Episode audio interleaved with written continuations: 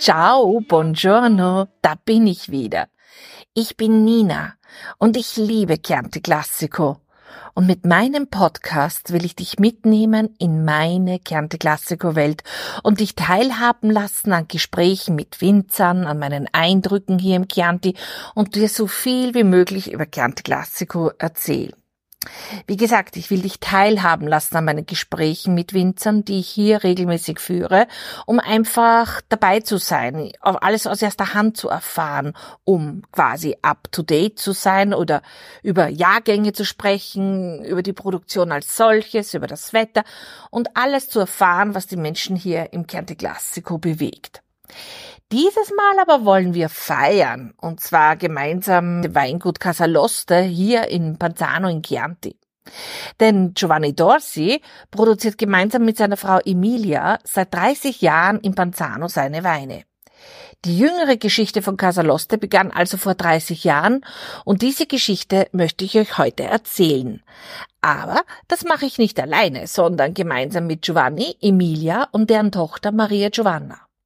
Maria Giovanna hat einige Zeit in London gelebt und ist seit kurzer Zeit wieder zurück am Familienweingut. Wir haben uns entschieden, das Gespräch in Englisch zu führen. Maria Giovanna spricht selbstredend ein fantastisches Englisch. Meins dagegen holpert ein wenig. Man möge mir verzeihen. Buongiorno, Maria Giovanna. Buongiorno, Nina. So happy having you here for another podcast show for Auf ein Glas Wein mit Nina in Chianti. And we are sitting here now in your house, in the living room, let me say, of, of the family, of the winery, uh, Casaloste, because outside there is a thunderstorm coming or not coming. We do not know. So if you hear something, it could be the thunderstorm and we would like to be the garden, but it, yeah, weather makes it not possible. So, but before we start, uh, following the title of my podcast, For a Glass of Wine with Nina and Chianti, we have a glass of wine by our side. and very important. Could you tell us what is in the glass? So we are drinking our uh, Gran Selezione 2018, and this is kind of like en premiere because we didn't release the Gran Selezione just yet. Ah, yes. So it's a um, yeah, it's it's a sneak peek. Uh, perfect, perfect. somehow, and uh, we're gonna release it in the next month or so, but already showing a lot of potential and uh, like uh, the expression of our interpretation of Sangiovese. And uh, what can you tell us about 2018? Because I remember the Chianti Classico collection. It was in one of the former podcasts. I will give the link in the show mm-hmm. notes. You spoke about the 17 Gran Selezione and you definitely found out this is your favorite wine. So what is now the difference to the 2018? Or is there a difference? Yes, uh, every vintage has its own characteristics. Uh, the 2017, uh, we define it as a low burner, like a wine that needed a little bit of more time to show like its expression and potential, while the 18 is already ready. Uh, and somehow it's just like as soon as like you open the, the, the bottle and you pour in your glass, it's just giving you, it's bringing you back to that vintage. A lot of fruit, a lot of like tobacco, a very, very long and intense finish is definitely, definitely a wine to try and to try try over and over again. Okay. So good to hear. Let me say it that way. So, but now I'm really curious. I want to taste yes. it. Cheers. oh, very, wow, very fruity, elegant. Wow. And definitely, from my opinion, Casaloste style. Yes, you're, you can feel where you are when you drink. We know now where we are. And, but, um, at the, at the same time, I think it's very typical for Casaloste for the place where we are. So the place where we are is the word for me. Let me give a short overview of Casaloste to, of the Casaloste winery, uh, to my listeners. You can find Casaloste in the eastern part of Panzano, going down the street from Panzano to Greve in Chianti on the right hand side. And Casaloste is almost 19 hectares, of which about 10 hectares are vineyards and 2 hectares are olive groves. In these vineyards, you can find the grapes, Sangiovese, of course, Sangiovese, because we're in the Sangiovese land. And this is the reason why eight, about 85% are Sangiovese at Casaloste. Then you can find the Merlot and a little bit of other native red grapes. From these grapes, uh, you, you're doing here different, uh, wines like the Chianti Classico, of course, what a question. Very good or very interesting, I think, is that it is produced every year now since 30 years, beginning with the vintage 1993. Then the Reserva, Chianti Classico Reserva. You're doing a Gran Selezione, which we have in the glass. The Don Vincenzo, a very, I would like to say important wine for Casa Casaloste because, not because that, but it's from a single vineyard and it's a 100% Sangiovese and Inversus. And um, I will later on ask you for the story for Inversus because it has really a very special story. And because you have the olive groves, you also have some olive oil extra virgin. For sure, extra virgin. When I think of Casaloste, uh, the following three key facts come into my mind. It's Giovanni and Emilia, Napoli, Naples, and organic and sustainable farming. And let me, let, let's start with the story. All began with a love story. Oh, what, what it's, it's like, yeah, it's like a fairy tale. It's not a fairy tale. It's true, but it began with a love story. Not here in Panzano, not here in Chianti or in Tuscany, in Napoli, from where your parents are originally. And you, Maria Giovanna, you have been born there. And your parents discovered Casaloste in 1992. So you have been two years old. What does this mean for for your family or why did your father start that wanted to to to uh, buy a winery was just an idea well, I think uh, as much my dad um, had uh, started, actually started his career as a consultant, he always had in the back of his mind the idea of building his own business. Uh, but uh, he needed like a trip to Tuscany to actually fall in love uh, with this area. He came here on a holiday with my mom. I was two years old, as you said, and uh, he immediately felt that that was the place where he wanted to build his own business and somehow like create what he already um, had in in his mind. So it was uh, like a mix of uh, um, variables, like a little bit of a project that was not um, yet formed in his uh, mind, and then finding the right place at the right time. So I would suggest we ask your father now, and you will be so kind and translate for us because your father is really Neapolitano. he speaks just Italian and I love it when he speaks. And so I'm this, I've I decided also to have him with you, with us Ciao Giovanni, grazie.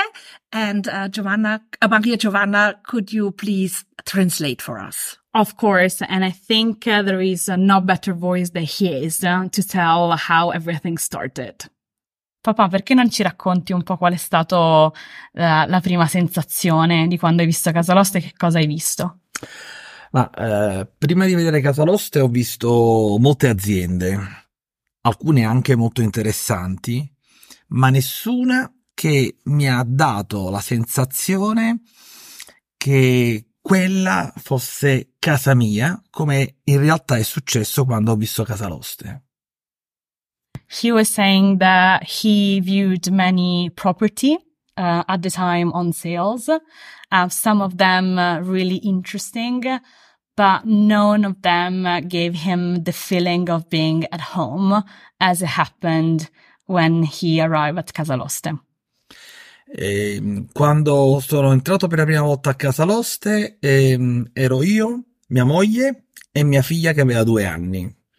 E quando ho visto scappare mia figlia in mezzo all'erba uh, che era alta più di lei, io ho avuto proprio la sensazione che quello fosse il mio posto.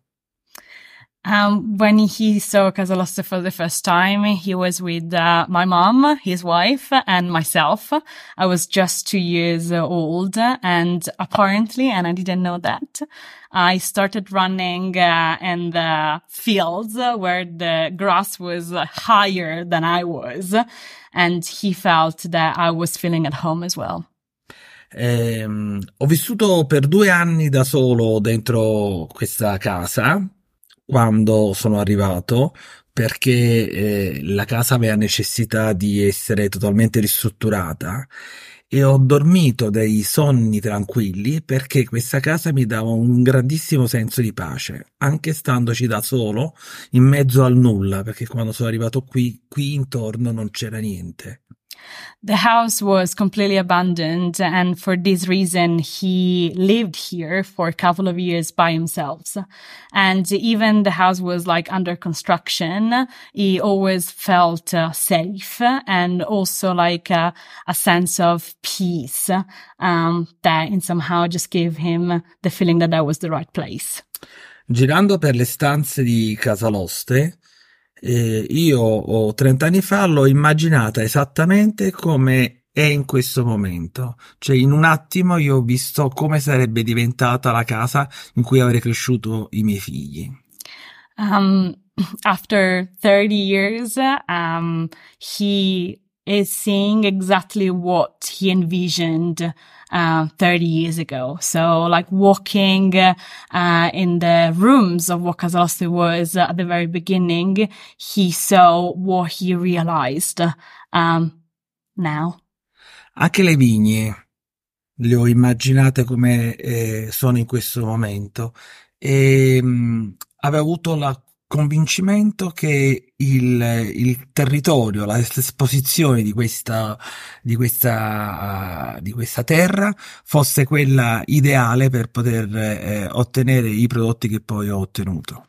Even the positioning of the vines uh, are today uh, what he um, thought when he, he, initially just came here.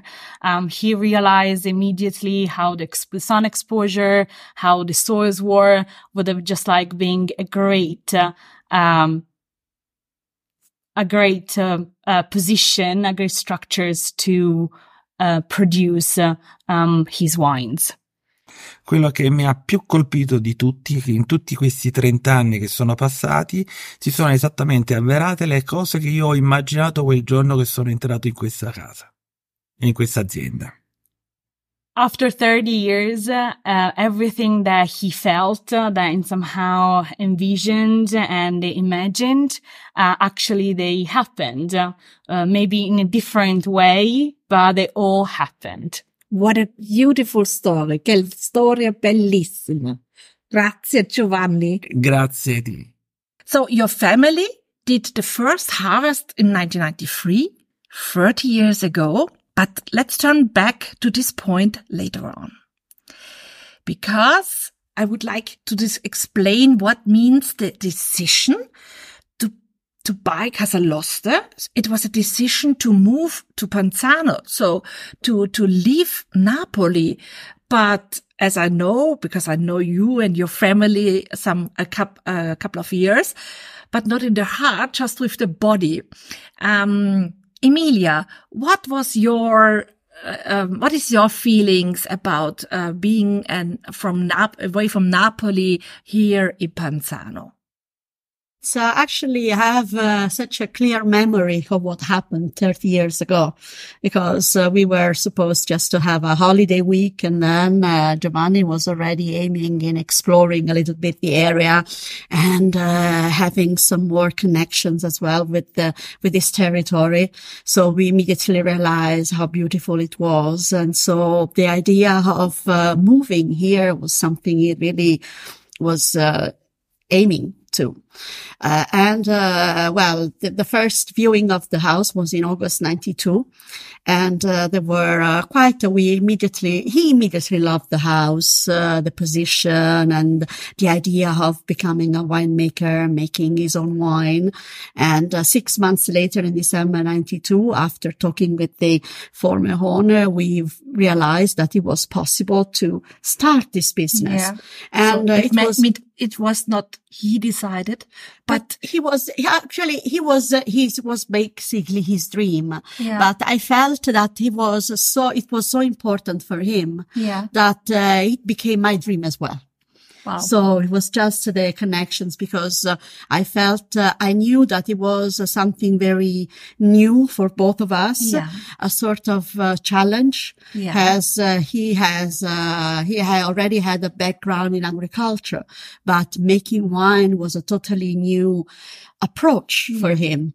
So that's why I felt that uh, this was something he was uh, aiming to also in uh, uh, doing something for himself. I mean, doing something from scratch. So the possibility to start uh, this business was something really important for him. you decided together to come here to Panzano with your little daughter, Maria Giovanna, two years old. Yes. What was your thoughts? What, what, because you had to think about he, you will go here to school, fi- find, find her friends, change uh, perhaps the originality. Yeah, the possibility also, well, the change of life was really incredible as uh, we were living in the center of the city. So, you know, a lot of uh, facilities were just close by. So we could easily drive the car, but also take a taxi, take a bus. Here, the life was totally, totally different. But uh, our idea was, uh, of course, uh, starting this new business, but also offering our children a nice place where they could grow. So I, Maria, we came here in August 92 when Maria Giovanna was just two years old. But uh, I moved personally a little bit later when uh, my second son was okay. born, Vincenzo, Ah. in 1994, Okay. because as the house was totally abandoned, Okay. it was uh, not nice to move for a little girl Yeah, in a place that Yeah. was not uh, at least safe and comfortable. And So- then you have been una Pialtano in Yes. Panzano. Yes. What does this mean? It's uh, actually a totally change of uh, perspective. Yeah. But uh, of course, uh, I brought my culture, my Yeah. background, and uh, my idea of uh, welcoming people. Okay. So Na- Neapolitan people are very uh, open. I mean, they love, they help, they are helpful, and this was something I think it was very important also for the connection with the local people. Perfect. so, um, and as I feel now, you kept it and you transformed also to your children. So I think they are Panzanese and Neapolitan at the same time. Of course, of course. That's, of course, they were deep into the culture of uh, Tuscany, of Panzano, but also Florence, because you know that Yeah. uh, they had to attend schools, especially high schools in Firenze. But definitely in the house, they could breathe the, uh, the, the, the, the perception of, of being uh, originally from Napoli. Uh, they were all the three of the, all my three children were born in Napoli. So I feel that uh, for some reasons, uh, actually, Maria Giovanna, because at that time we were not thinking of moving to Panzano, but Vincenzo, of course, uh, because uh, as well he was, uh, uh, he, I moved here when he was just born, and Federico for some organization, personal organization, he had to, and my doctor was in Napoli as well. So I, but uh, all the three of them were raised with a with a Napolitan feeling And background. the background, of course. That was very important. Also, the, um, the, the, the, the, we, we speak a lot with the children. We explain everything about us, what we were before moving to Canto Panzano. And I feel that they, they, they immediately, uh, they felt Yeah. what was our uh, background and culture. Part of the family is still in Napoli, so they still have connection with their native town. Grazie Emilia per per questo introduzione. Grazie. grazie. Thank you. And I I could say you have been very successful with your children. Yeah. Well, I'm very proud of all of them. You can Very proud. You can be. Grazie. You can see also that um, you're from Napoli, uh, by, always Napoli by heart on each label you have here in the winery. I explained the labels before. Um, very interesting for me is that you can see on every label, I think, I hope I'm right, this little sign. What does it mean? You are absolutely right. Um, I think when we, when my parents moved, uh, they wanted to connect uh, what were our roots, where we were coming from, as well as like the tradition of this place. So we actually kept the name Casaloste, which was the original name of the house, uh, as a way to celebrate uh, the history of this house. But at the same time, we wanted to give a hint about where we're coming from. Reason why, as you said, in every single label, hidden in a corner, there is the Vulcan Vesuvio, which is the symbol of the city of The Naples. Vesuvio. exactly. Perfect. Is uh, this is uh, for us is the the match between uh, two different stories that uh, 30 years ago became one. Okay. So the Vesuvio can also be a, a picture, uh, let me say, for, for your father exploring with ideas at like that time. know- knowing how creative he is, uh, maybe it's a new interpretation. Yes, thank you, Nina. I think I can, I can definitely, I can have definitely um, see that. Uh, but somehow, like uh, my parents grew up there, like all my family is there. My grandfather, my grandmother, my cousins. So the connection is very much uh, alive. Yes, we heard about it. Uh, could you explain? Because your, your labels are very, very special in my opinion. Because, uh, as I know, and I would ask you to let us know again, or let me know for my listeners, what, these are five bottles now in front of us. And I would like to say five stories, um, on each label. So what is about the story of, let, let's start with the Chianti Classico. Yes. So the Chianti Classico has uh, front and center the house. And uh, as we heard from uh, my parents, uh, this is not just uh, the winery, but it's our home. Um, I grew up here. My brothers grew up here. So it's uh, that fine line between business and family together. So our home is actually the heart of the winery in every single sense. Reason why it has become the symbol of the winery itself. What a nice picture also because you said the home of the heart of the winery. And I would also like to say that Chianti Classico is also the heart of your winery because not only your winery, all, I would say like all the most wineries here because the Chianti Classico is often called here Le Base. But I think, uh, it's not only the base, the basis, basics. It is more. It is where the, the fundament, where's everything built on.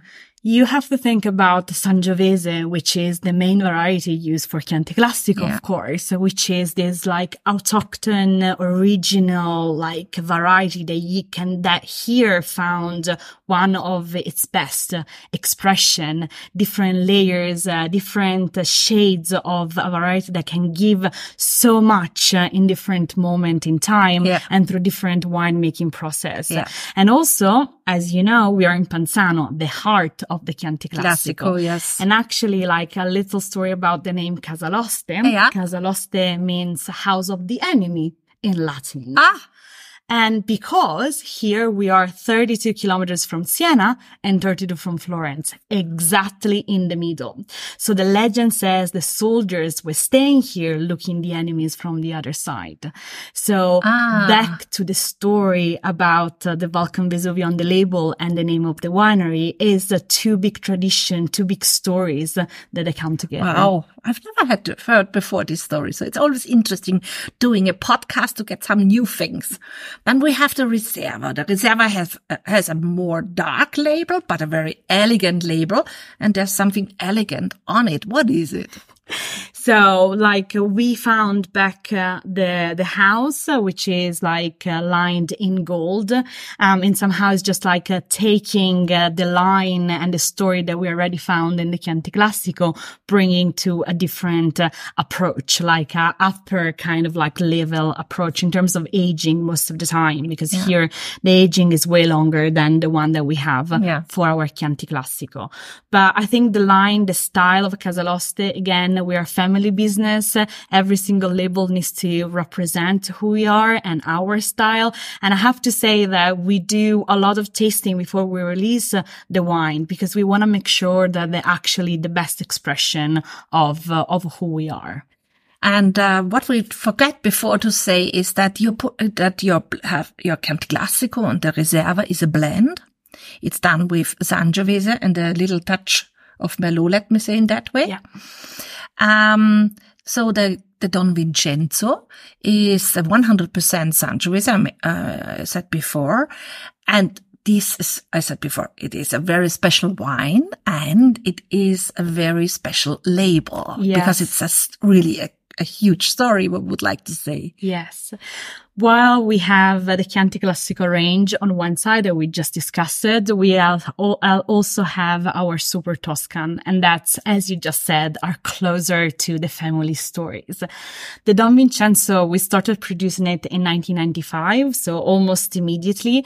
And that was uh, the idea to celebrate and honor my grandfather, Vincenzo, who was uh, the one uh, emotionally and financially supporting my dad in uh, kicking off this amazing project. So this was the father of your father. Exactly. He was the one and I have amazing memories of uh, him sitting in front of the house, uh, house uh, sunbathing and enjoying uh, the garden. And uh, we're missing him so much, but having him on the label is uh, a perfect celebration of what he did. The Don Vincenzo labels actually see my grandfather profile on one side, um, my father's signature in the middle, and my first brother profile on the other side. Because it's also called Vincenzo. Correct. So coming from the south, uh, there is the tradition to give to the first son the same name of the father. So both of them are called Vincenzo. But I have to say that if you read the name, how it's written, you can see there is the capital E in the middle of the name Vincenzo. Because in the house, we were used to call my grandfather Enzo. And in the house, my brother has always been Vince. So even if they're sharing the same name, we wanted to give space to both personalities.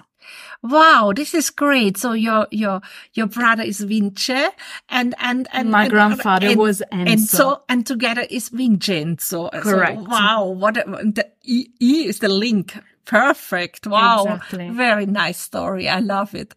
And um, by the way, I would like to say this is a very fantastic wine, and I don't know if you had heard this story before. Uh, during a Vino al Vino here in Panzano, uh, there was a special possibility to taste old vintages. And, um, I, there was the 1999, uh, Don Vincenzo and your, your father was coming to this tasting. Your mother was there before and he came to the tasting and poured into a little bit in his glass and was smelling on the glass, tasting. And I think he felt in a moment mm, um, uh, not, not, so he was alone in that moment, let me say. And he, he's, he started to smile and his eyes were smiling. I, I love this moment because I was looking on him and uh, it was so beautiful to see because then you, you, I definitely felt how proud he is about that wine. Let me say about not only that vintage, but he was like, uh, like a little baby and he, he got his favorite, uh, uh, play, um, playing, uh, Yeah. stuff, let me say. So very funny. is uh you know like uh, we are like, we have 10 hectares and, uh, it, we are working here every day. We follow every single step uh, of the winemaking process. We do a lot of tasting. We check and we recheck. And, uh, you know, you're putting so much effort, even with the Don, Vin- like mostly actually with the Don Vincenzo, which has a, a aging of a minimum of five years before is released on the market. Market. Is a hundred percent Sangiovese, a selection of a single vineyard.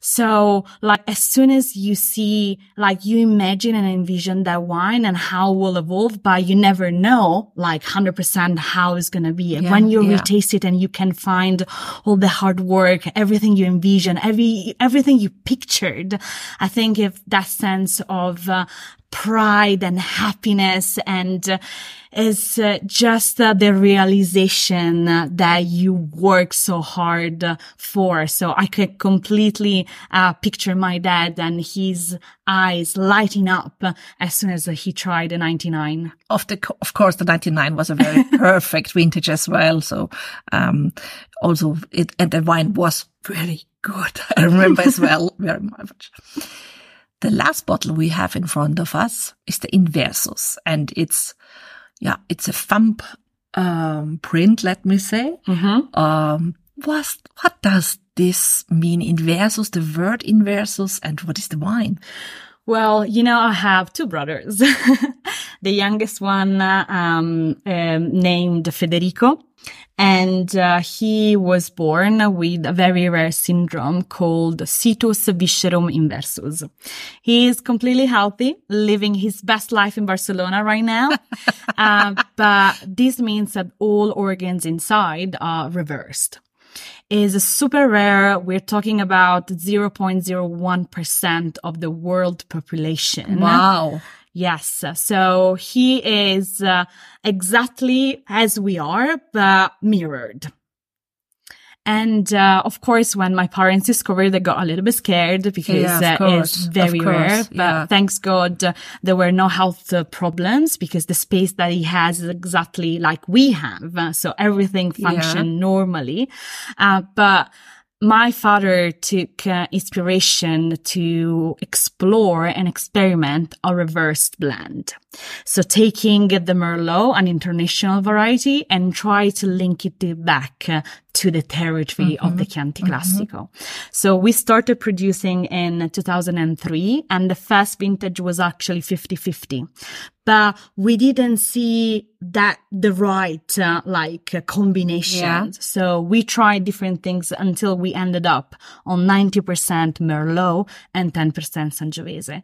And it's so interesting because you have the Merlot when you tasted it, you have the Merlot coming through first. And then towards the end, you have the Sangiovese kicking in. Yeah. And I really do feel that gives shoulders and a little of structure um, to the Merlot. So you know, you feel that it's coming from this amazing territory. And the idea of the inversus, uh, which means reverse in Latin, linked on one, One side, uh, to the story of my brother. And you can also see there are a couple of letters written backwards in the name inversus on the label but nowadays is also reversed uh, respect the Chianti Classico, which instead yeah. 90% Sangiovese and 10% Merlot. So in somehow it's like a circle that comes back. um, as I told before, it's every single bottle has this uh, his single story. Let me say. So we heard now a lot about uh, your, your family, hmm Emilia, Giovanni, Federico, Vincenzo, but now we we would like to know a, put a little bit more about you personally, Maria Giovanna, because I mentioned before that you lived in London for a few years, which is why you speak that fantastic English, and that you have returned to the family winery. Uh, I think one year ago. Let me say, let's let's tell us your story. Tell us why you moved to London. What were you doing there and why you returned? Well, my story, as you said, I recently moved back. So I'm actually the newbie of the, of the family business. And I moved to London when I was 23, immediately after I finished my university. And in somehow, I think uh, I wanted to experience a big city, um, challenge myself in an environment Yeah. that I didn't know and it didn't know me and, uh, finding a little bit my way. So I moved there, um, a city I always loved because I traveled to London many times before I actually decided to move there. And uh, I studied and I started my career in a slightly different industry. But in somehow, when you grew up uh, in a winery, wine is a little part of your blood and who you are. Um, so, and London was great because you have a lot of like wine shops and wine bars. So you can try wines from different part of the world. So as much I was doing slightly, a slightly different job on one side, the wine will always uh, call me back. Uh, and it was always part of my life. London is a really, I would like to say, a capital city for wine because a Yes. lot of trading works through London. Uh, still, the London tr- Wine Trade Fair is one of the biggest in the world, I think, and very important journalists uh, are coming from London, living in London. So London Yeah. is really, a, a, yeah, a wine city. It's It's, a it's, funny, but it's exactly like the buzz, the vibrancy of the city, just like is pushing you to try more, to see different things. And that was uh, the things that attracted me back then. The idea of having, um, like a lot of options and opportunities to explore. So I lived there for eight years. Um, as I said, I moved to London. I was 23 and I moved back when I was 31. so actually all my twenties, which is uh, the time of your life where you have to explore and test and try different things. And London was exactly what I wanted and what I needed. And, uh, um, despite the fact that I moved back, London will always be my home. But after eight years, I felt uh, was the time to start a new chapter. okay. And uh, as wine uh, was always part of my life, uh, and uh, every time I was coming back, I was uh, always feeling closer and closer to this house, and uh, and seeing how I could. Uh, um,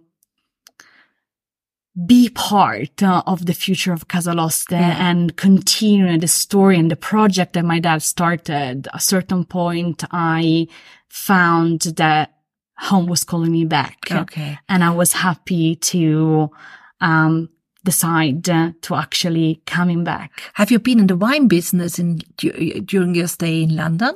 Um, in a different perspective, because I worked with wine. I was a consultant, a brand and marketing consultant. Okay. Uh, so I work with like uh, wine projects, and every time uh, food and beverage was part of my of my daily life, uh, work wise, like uh, like uh, hobbies wise. So it was always always been part of uh, of my of my day. Because the people thought, oh, an Italian food and beverage. Exactly. a little bit like that. And also because like, uh, when you're passionate about something, no, no, like, no. But but I think that the Italian especially can represent food and beverage very well. So because it's as you told us before, it's a part of your Yes. life, uh, wine, and um, so. You you turned back with thirty one. Oh, a very very nice story. Mhm. Um, yeah. So, what makes Casaloste so extraordinary? For me, the the thing is that your father, we had the story about him before, or from him before, was one of the organic pioneers, pioneers here in, in, in Panzano. He was doing organic farming in the, I don't know since when he started, uh, in the early nineties, let me say, from almost from, from the, the beginning. So it is very funny, um, that he has had in his mind to do organic. Do you know why it was, why it was so important for him?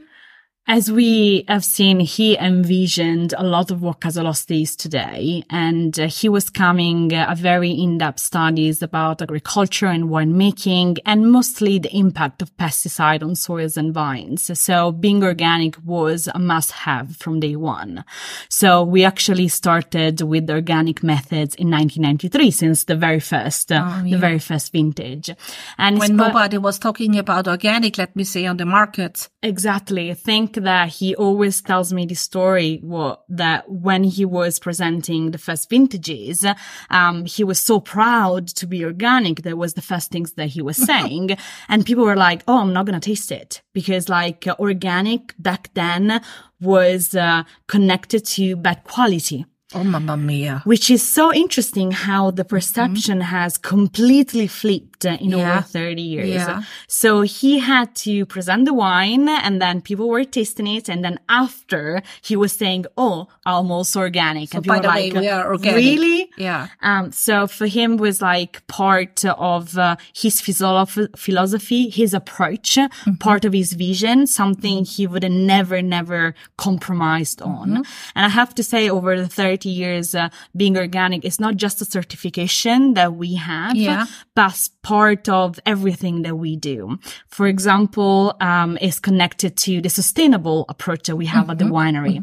So in 2010, we implemented the photovoltaic, photovoltaic uh, panels, very hard word, Yeah. uh, which actually allow us to be self-sufficient uh, during the summer. So with the very hot summers, we need to keep the temperature controlled Yeah, in in the the cellars. cellars. And in this way, we are producing the energy that we actually need. yeah. So in the, uh, when the sun is, or, or when the weather is hot, you need more cooling. And so the sun delivers the energy to cool down the Exactly. cellar. Let me, let me say. So you are really sustainable, organic, um, great. And you also now it's, it's, let me say, yeah, we have to change all our life. Yeah. We are getting more and more sustainable. But what is uh, really interesting for me or very special, let me say, that your father started in 93 with organic farming and 2010 with, with the photovoltaic. So, wow. And actually, like in addition to that, since 2019, we are part of an experimental project where we have monitors in key areas of the winery that collects uh, like data about the weather. And that allow us to actually make decision about what treatment uh, we have to use in the vines that actually more efficient and effective for a better use of our resources. So your wines are controlled. Yes, I think as much as you can. You know, like another thing that my dad usually say is we are under the sky. You never know how it's going to Yeah. be the weather. Yeah. So I think is uh, to make sure that we can uh, have access to as many data as, possible to make uh, the right calls for our winery. Perfect. And I have seen that you have planted a new vineyard mm, quite uh, close to the, Yeah. to the tasting room.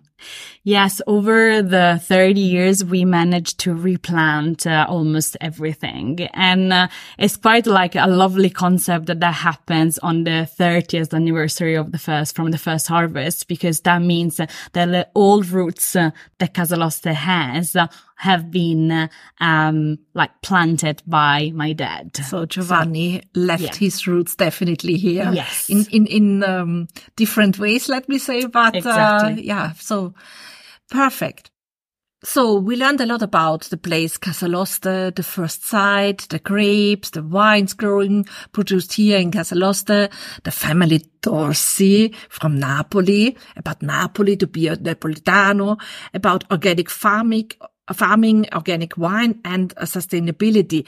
And these all are stories packed in 30 years story and history, I would like to say. Um, because as we mentioned several times, 1993 was the first vintage. So this year, 2023, you will celebrate the 30th anniversary uh, of of harvesting of a Casaloste wine. So perhaps you can give us a little preview what, I, because I'm sure you're Napolitani, you're doing some celebration about this uh, special story. What what are you doing? What are you planning? As always, we have a lot of ideas. Uh, I think the the main uh, one is uh, telling a little bit more about what happened in the last 30 years, uh, like anecdotes and uh, um, like surprises and things that in somehow give us the the sense that that was uh, like a, a, bigger plan, that that was the place where we meant to be, and this is the the business that we we we were meant to to build. So we are sharing uh, a lot of like uh, um secret, not secrets, but anecdotes of what we experienced over the last thirty years. But at the same time, we're thinking about uh, uh in key tours uh, that we're going to do at the winery, vertical tastings as well to just like see how um, our philosophy has evolved over the 30 years and how a 1993, for example, Chianti Classico will show like um, and compare and put together like we did at 2015, 16 and so on. So there are a lot of events that we are in the making. So I would say stay tuned. Yeah, I would like to say keep me informed because I'm really always curious to taste uh, old vintages because uh, unfortunately so many people think and often many journalists say that Chianti Classico is not aging very well. Uh, this is not my opinion. Definitely there are good producers. You can taste really good old vintages because I think the Sangiovese has the potential to age because of acidity, of tannins. Of course, it's, of course, it changes uh, the style, but it's another, another perspective. The Sangiovese lady, I always say it's a lady, uh, the lady gives, uh, to us. I think the Sangiovese is one of those varieties, uh, which has uh, a lot to tell. Mm-hmm different layers, uh, different shades, uh, and uh, is um, I think like trying a 1993 would be uh, extremely, extremely interesting. I have to say that the style of Casaloste is usually um, waiting a little bit longer before we release our um, wines on the market. So like the Chianti Classico, for example, we wait between two years, two years and a half, up to four, four years and a half for the Gran Selezione. So they're longer than what the denominations are usually just like required because we know that the wine um, will show uh, moving forward. You have to think wine is a living product, evolves as people. So we always yeah. uh, provide and give yeah. uh, something different depending on when you open your bottle. So Maria Giovanna, I just can say grazie to you. Grazie for your time. Thank you for your time and good luck for the future. Um, Grazie. And let's celebrate Grazie Casaloste. Uh, uh, let's start celebrating now. Of course. so always a so good time for celebration. Always uh, possible, no, always a, a good um, um, possibility to open a Casaloste wine. Yes, I agree. Cheers. Ciao. Ciao. Grazie. Casaloste war also vor mehr als 30 Jahren ein verwahrlostes und verfallenes Anwesen. Aber Giovanni hat sofort seine eigene Vision für dieses Stück Land und das Haus gefunden. Er hat gemeinsam mit seiner Frau Emilia Neapel verlassen und in Panzano in Chianti seinen Lebenstraum verwirklicht. Heute ist Casaloste zuallererst ein Stück Heimat für eine Familie geworden und darüber hinaus noch ein angesehenes und prämiertes Weingut aus dem Herzen des Chianti Classico. Und jetzt kann gefeiert werden. Und wenn du jetzt so richtig neugierig geworden bist auf die Weine von Casaloste, dann findest du diese natürlich auch in meinem Online-Shop. Den direkten Link dazu findest du in den Show Notes. Falls du noch Fragen haben solltest, die sich vielleicht in dieser Episode für dich ergeben haben oder überhaupt zum Thema Chianti Classico, dann kannst du mir gerne eine Nachricht dazu senden. Auch diesen Link findest du wie immer in den Show Notes. Und wenn dir diese Folge meines Podcasts gefallen hat, dann lass mich das durch einen gut, durch eine gute Bewertung oder auch mit einem netten Kommentar wissen. Und wenn du keine weitere Folge von Auf ein Glas Wein mit Nina in Chianti verpassen möchtest, dann abonniere den Podcast am besten gleich dort, wo du deine Podcasts am liebsten hörst. Wie immer hoffe ich, dass ich dich auch heute mitnehmen konnte in meine Chianti Classico denn das ist meine Passion, mein Auftrag.